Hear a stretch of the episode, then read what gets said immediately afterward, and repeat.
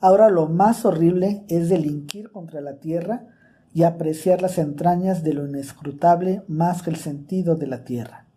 En otro tiempo el alma miraba al cuerpo con desprecio, y ese desprecio era entonces lo más alto.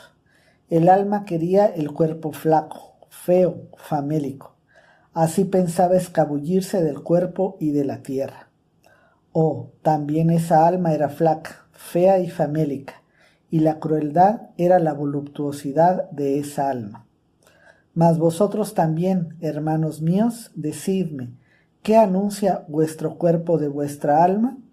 ¿No es vuestra alma acaso pobreza y suciedad y un lamentable bienestar? En verdad, una sucia corriente es el hombre. Es necesario ser un mar para poder recibir una sucia corriente sin volverse impuro.